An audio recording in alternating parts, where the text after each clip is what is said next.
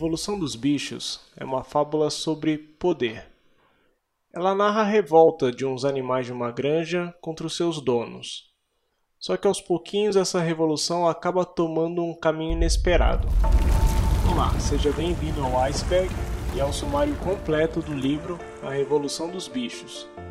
Não se esqueça de seguir a gente também no Instagram e ouvir todos os livros pelo Spotify ou pelo podcast do iTunes. Esse livro foi escrito em plena Segunda Guerra Mundial e publicado em 1945, depois de ter sido rejeitado por várias editoras.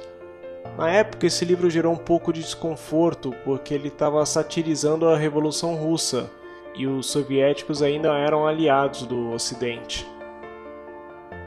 Quem escreveu esse livro foi George Orwell. Para quem não sabe, ele é o autor do famoso livro 1984, que fala sobre uma sociedade distópica comandada pelo Big Brother. A Revolução dos Bichos foi eleita pela revista Time como uma das 100 melhores literaturas de todos os tempos devido à sua forte mensagem. Capítulo 1 A história se passa numa fazenda chamada Granja do Solar. Ela é administrada pelo Sr. Jones. O Sr. Jones é um senhor que gosta de tomar umas e outras e, por conta disso, não está conseguindo manter a fazenda do jeito que deveria. Um certo dia, um porco ancião que já estava nos seus últimos dias resolve chamar todos os animais existentes na fazenda para fazer uma reunião. Camaradas, ele disse, nossa vida é miserável, trabalhosa e curta.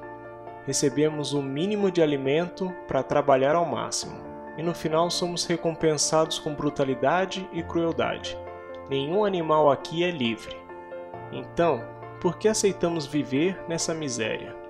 Porque todo fruto do nosso esforço é roubado pelos humanos. Ele quis dizer basicamente que o homem é a causa de todos os seus problemas. Ele contou um pouco sobre o sonho que tinha tido na noite passada, um sonho sobre como seria o mundo se o homem não existisse. Os animais ficaram doidos. Eles começaram a cantar músicas sobre liberdade e um futuro mais justo para os animais. Três dias depois, o velho porco morreu. Só que suas palavras deram uma nova perspectiva de vida para os animais. Eles esperavam, ainda sem saber como, revolucionar aquela fazenda. Capítulo 2 Então os animais começaram a fazer reuniões escondidas do Sr. Jones para conversar sobre os princípios do animalismo. Um dia, Sr. Jones esqueceu mais uma vez de dar alimento aos bichos, só que dessa vez foi diferente. Quando ele deu por si, estava cercado pelos animais. Ele foi expulso de sua própria fazenda. A revolução estava feita. Foi aquela festa. Depois de um tempo, foi feita uma votação que decidiria que a antiga casa do Sr. Jones se tornaria um museu nenhum animal jamais poderia morar nela. Em seguida, eles escreveram na parede os sete mandamentos do animalismo. 1. Um, qualquer coisa que ande sobre duas pernas é inimigo. 2. Qualquer coisa que ande sobre quatro patas ou tenha asas é amigo. 3. Nenhum animal usará roupas. 4. Nenhum animal dormirá em cama. 5. Nenhum animal beberá álcool. 6. Nenhum animal matará outro animal. E por último, 7. Todos os animais são iguais. Estava tudo bem escrito e todos concordaram com os mandamentos. O problema é que os animais tinham a memória fraca, ou muitos não sabiam ler e escrever direito. Então eles tinham que sempre ficar olhando para a parede para refrescar a memória ou pedir ajuda para os porcos, que eram os animais mais inteligentes. Capítulo 3 com tudo estabelecido, eles começaram então a trabalhar pela fazenda. E não faziam corpo mole não. Eles trabalhavam quase tanto quanto antes. Mas a diferença é que eles agora trabalhavam para si mesmos. Os porcos não trabalhavam como os outros. Eles dirigiam e supervisionavam tudo. Isso porque eram considerados mais inteligentes e acabaram assumindo essa liderança. Durante um bom tempo, tudo funcionou como um relógio ninguém sentia falta do Sr. Jones ou de qualquer outro ser humano. Teve um dia que discutiram sobre a divisão das frutas. Elas deveriam ser divididas igualmente para todos os animais. Porém, os porcos argumentaram que precisavam das substâncias da maçã. Elas eram necessárias para sua saúde mental. Seria mais proveitoso para todos se os porcos tivessem mais acesso a essa fruta, pois assim eles conseguiriam pensar com mais clareza sobre como evitar a volta do homem à fazenda. Assim, eles convenceram todos que os porcos teriam mais maçãs que os demais. Capítulo 4 A notícia da fazenda liderada pelos bichos se espalhou em toda a região. No início, os donos das outras fazendas acharam graça, mas depois de meses de boa gestão, os homens começaram a ficar preocupados com a Granja do Solar. Um dia, esses homens resolveram invadir a Granja do Solar. Os animais estavam preparados e conseguiram expulsá-los dali. Os porcos que mais se destacaram foram Bola de Neve e Napoleão tanto pela coragem quanto pela esperteza na estratégia de guerra. Capítulo 5 Os porcos foram tomando cada vez mais espaço no poder de decisão da fazenda. Essa combinação teria funcionado muito bem se não fosse a disputa de poder entre Bola de Neve e Napoleão. Bola de Neve focava mais em automatizar a fazenda, para que a cada dia eles precisassem trabalhar menos. Napoleão achava isso uma grande bobagem e focava em duas coisas: manter os humanos o mais longe possível e geração de muita comida. Um dia, Bola de Neve veio com a ideia de construir um moinho de vento. Todos o viram maravilhados sobre a ideia de trabalhar menos com a ajuda da eletricidade. Napoleão, na mesma hora, deu de ombros e falou que não ia dar certo. Ele disse que não seria nada fácil construir aquele moinho. Eles teriam que trabalhar num ritmo insalubre por pelo menos um ano. A turma então ficou dividida. Uns gostariam de ter uma semana com três dias e outros estavam focados na fartura da comida. De repente, no meio da discussão, ouviu-se o latido de cães. Eles foram direto para o Bola de Neve e todos os animais ficaram em choque. Foi aquela correria. Bola de Neve finalmente conseguiu fugir para longe da fazenda e ninguém mais o viu. O estranho foi ver aqueles cachorros enormes voltando e abanando o rabo para o porco Napoleão, do mesmo jeito que um cachorro abana o rabo para o seu dono. Napoleão ainda aproveitou o momento para anunciar para todo mundo que a partir daquele dia não teria mais reuniões desnecessárias. Seria tudo resolvido por uma comissão de porcos, presidida por ele. Tiveram até alguns que se opuseram a isso, inclusive alguns porcos, mas rapidamente eles mudaram de ideia quando viam os dentes afiados dos cachorros se aproximando na direção deles. Um porco chamado Garganta que era braço direito de Napoleão, tentou colocar panos quentes naquela situação. Ele disse que era um sacrifício para Napoleão acumular mais funções.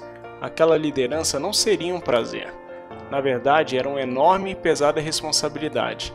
Porém, o que ele mais queria com aquilo seria ver a felicidade de todos. Os animais ficaram ouvindo tudo aquilo sem saber muito o que pensar. Pois bem, o tempo passou e Napoleão cada vez mais se sentia um líder militar. Todos já estavam se acostumando com isso. Um dia eles ficaram espantados quando Napoleão resolveu, sem mais nem menos, construir um moinho igualzinho ao do Bola de Neve. Simplesmente não fez nenhum comentário sobre o porquê de mudar de ideia. Na verdade, passou a dizer que aquela ideia era dele desde o início e que Bola de Neve, na verdade, queria ganhar os créditos daquilo. Capítulo 6 Durante o ano inteiro, os bichos trabalharam feito escravos. Mas eles estavam trabalhando felizes, pois tudo aquilo reverteria em benefício próprio. O trabalho era estritamente voluntário, porém, o bicho que não aceitasse teria sua ração diminuída pela metade. O tempo foi passando, e por mais que eles trabalhassem, cada dia havia menos comida para eles. A desculpa era que, por conta da construção do moinho, todos estavam famintos mas que depois que a obra terminasse, tudo voltaria normal. Na verdade, tudo ficaria muito melhor. Como solução a essa escassez de comida, Napoleão resolveu fazer comércio com uma fazenda vizinha. No primeiro momento, todos ficaram chocados. Afinal, o animal de duas patas era sinônimo de tudo aquilo que eles odiavam. Napoleão disse que ninguém precisava se preocupar, porque ele mesmo faria o sacrifício de negociar com o fazendeiro vizinho. Foi mais ou menos nessa época que todos os porcos de repente se mudaram para casa grande. Napoleão passou a dormir na cama do antigo Sr. Jones. Quando os animais descobriram, ficaram muito irritados. Quando foram confrontar Napoleão, seu amigo Garganta logo explicou o mal-entendido. Ele disse que eles estavam interpretando equivocadamente. O quarto mandamento diz: Nenhum animal dormirá em cama com lençóis. Os animais não lembravam muito a parte dos lençóis, mas o porco garganta garantiu que o mandamento focava nessa proibição. Além disso, não seria nada bom que o líder Napoleão ficasse cansado ao ponto de não conseguir mais evitar que o Sr. Jones voltasse à fazenda. Capítulo 7 Finalmente chegou o inverno, e aquele ano foi horrível. Muita fome, trabalho insano, e aos poucos os animais já não conseguiam mais se lembrar se estavam trabalhando mais ou menos que na época do Sr. Jones. Os animais não ousavam mais dizer o que pensavam, com medo dos cachorros do líder Napoleão. A cada dia a opressão ia aumentando mais. A coisa foi escalando até que Napoleão começou a executar os animais que de alguma forma demonstrassem descontentamento com o rumo da fazenda. Capítulo 8 Os animais finalmente lembraram, ou pelo menos acharam que lembraram, do sexto mandamento, que dizia: Nenhum animal matará outro animal. Mas, quando eles foram reler o mandamento, o que estava escrito na parede era: Nenhum animal matará outro animal sem motivo. Essas duas palavras, de alguma forma, tinham escapado da memória dos bichos. Eles entenderam que o sexto mandamento então não estava sendo violado, e aí tudo bem. Eles sempre ouviam estatísticas sobre como estavam trabalhando menos que na época do Sr. Jones, embora eles tivessem a sensação de ser o contrário. Quando um grupo grande começava a demonstrar insatisfação, o líder Napoleão passou a fazer algum tipo de desfile para celebrar o dia que eles ganharam a posse da fazenda, e todos rapidamente paravam de reclamar. Além da manutenção da fazenda, plantação, colheita e a construção do moinho de vento, agora também havia comercialização aberta com vários fazendeiros da região. O negócio feito com os humanos era feito de forma muito política pelo porco Napoleão, conchavos, toma lá da cá, chantagens e etc. Num certo momento, os humanos deram basta nas manipulações de Napoleão e decidiram invadir a fazenda de uma vez por todas. Foi uma guerra de grandes proporções, com perdas importantes dos dois lados, mas os animais conseguiram vencer mais uma vez. À noite, Napoleão comemorou a vitória com muita bebida em seu casarão e no dia seguinte mal conseguia se levantar. Essa fofoca se espalhou rapidamente, mas logo foi plantada a informação de que Bola de Neve finalmente conseguiu envenenar Napoleão, e era por isso que o grande líder estava passando mal. Por sorte, no dia seguinte, ele já tinha se recuperado. Os animais até lembravam que havia um mandamento sobre bebidas e tal, mas quando foram conferir, o mandamento dizia: nenhum animal beberá álcool em excesso. O engraçado é que a parte do em excesso estava com uma tinta um pouco mais fresca que o resto da frase. Capítulo 9 A vida dos animais era cada vez mais trabalho e menos comida, exceto para os porcos e para os cachorros. Sempre era necessário um reajuste na divisão das comidas. Nunca era falado redução, e sim reajuste. Nessa mesma época, o cavalo Sansão caiu de exaustão perto da construção do moinho de vento. Ele era o animal mais forte da fazenda, de longe, mas depois de tanto trabalho e pouca comida, não aguentou mais e caiu quase desfalecido. Rapidamente seus amigos avisaram os porcos. Nesse caso, chamar um humano era um mal necessário. Quando o veterinário chegou, rapidamente colocaram dentro da carroça. Desejaram boa sorte e viram o transporte sair das propriedades da fazenda. Nisso chega o burro gritando: Vocês são uns imbecis, vocês não veem o que está escrito na carroça? Os animais, com muito esforço, foram soletrando letra por letra e de repente fizeram um absoluto silêncio. Estava escrito: Fabricante de cola, matadouro de cavalos. Sansão estava indo para um carniceiro e todos ficaram apavorados e aos poucos a carroça se perdia da vista dos animais. Três dias mais tarde, chegou a notícia que Sansão havia falecido no hospital veterinário e que Garganta havia presenciado suas últimas palavras. Segundo Garganta, ele disse: Pra frente, camarada! Viva a Granja dos Bichos! Viva o camarada Napoleão! Ele tem sempre razão. Alguns animais ainda estavam receosos com a situação, mas rapidamente o porco notificou todos de um detalhe importante. Sobre alguns terem lido que a carroça se tratava de um matadouro, na verdade essa carroça era sim de um antigo carniceiro, mas tinha sido vendida para o veterinário dias antes. Ele não tinha tido tempo de trocar a mensagem, por isso mal entendido. Os bichos ficaram então imensamente aliviados. Capítulo 10 Os anos se passaram e a maioria dos animais que lutaram no dia da Grande Revolução já não estavam mais presentes. Napoleão se tornou um gordo cachaceiro e ninguém mais parecia se importar com isso. Por incrível que pareça, a granja até prosperou e estava mais bem organizada.